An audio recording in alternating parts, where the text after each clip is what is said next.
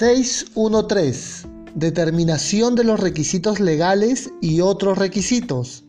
La norma internacional nos recuerda que la organización debe establecer, implementar y mantener procesos para determinar y tener acceso a los requisitos legales y otros requisitos actualizados que sean aplicables a sus peligros, sus riesgos para la seguridad y salud en el trabajo y sus riesgos en el sistema de gestión de seguridad y salud.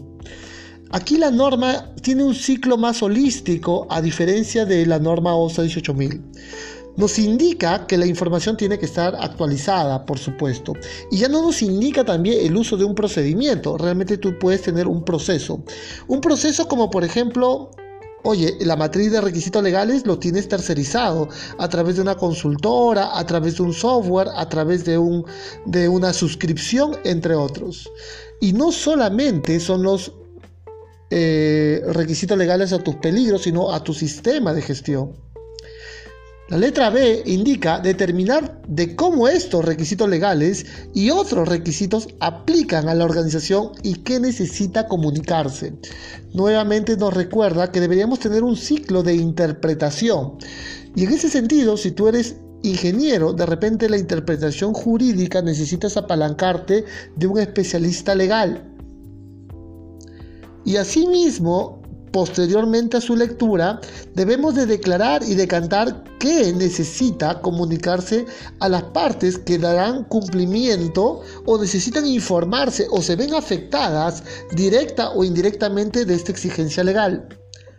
La letra C nos indica tener en cuenta estos requisitos legales y otros requisitos al establecer, implementar, mantener y mejorar ese de manera continua su sistema de gestión de seguridad y salud en el trabajo. El marco normativo es un input para el diseño de mi sistema de gestión.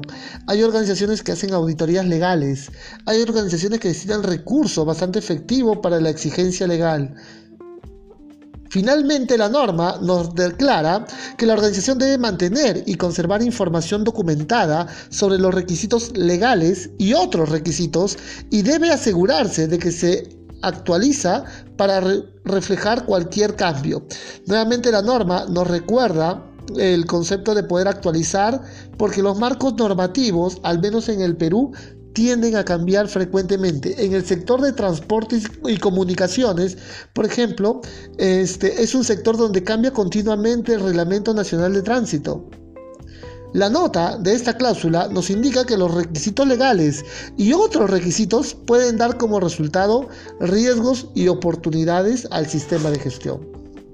Y en ese sentido, algún riesgo es de repente si no tienes un ciclo eh, constante de poder actualizarlo o accedes a los requisitos con periodos muy extensos, pudieras tener un riesgo. O una oportunidad, la posibilidad de poder esto tercerizarlo a través de un estudio jurídico.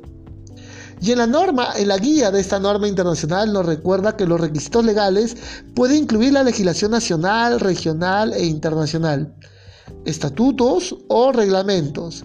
Y el Perú tiene bastantes convenios internacionales. O de repente normativa ANSI, normativa ASBE, API, entre otras.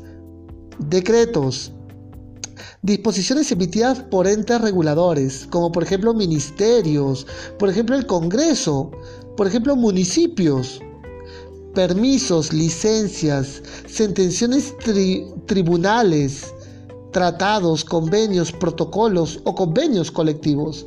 Y el Perú ha ratificado a través de la Comunidad Andina de Naciones el instrumento andino 584 que refiere que a nivel de país nosotros vamos a implementar un sistema de gestión de seguridad y salud, en la cual tengamos mapas de riesgos, comité, exámenes médicos. Tenemos convenios con la OIT que establece la protección a favor de la mujer gestante, de la prevención y la protección a través de, de los productos que puedan generar cáncer. Y en la letra B de esta guía nos recuerda otros requisitos que pueden incluir los requisitos de la misma organización, sus procedimientos, directivas, condiciones contractuales con los clientes o acuerdos con las partes interesadas, inclusive con los empleados, con autoridades este, de salud, por ejemplo. principios voluntarios, códigos de buenas prácticas que tengamos con los bomberos, municipios, entre otros, más allá de la exigencia legal. Espero que esta información te haya sido valiosa.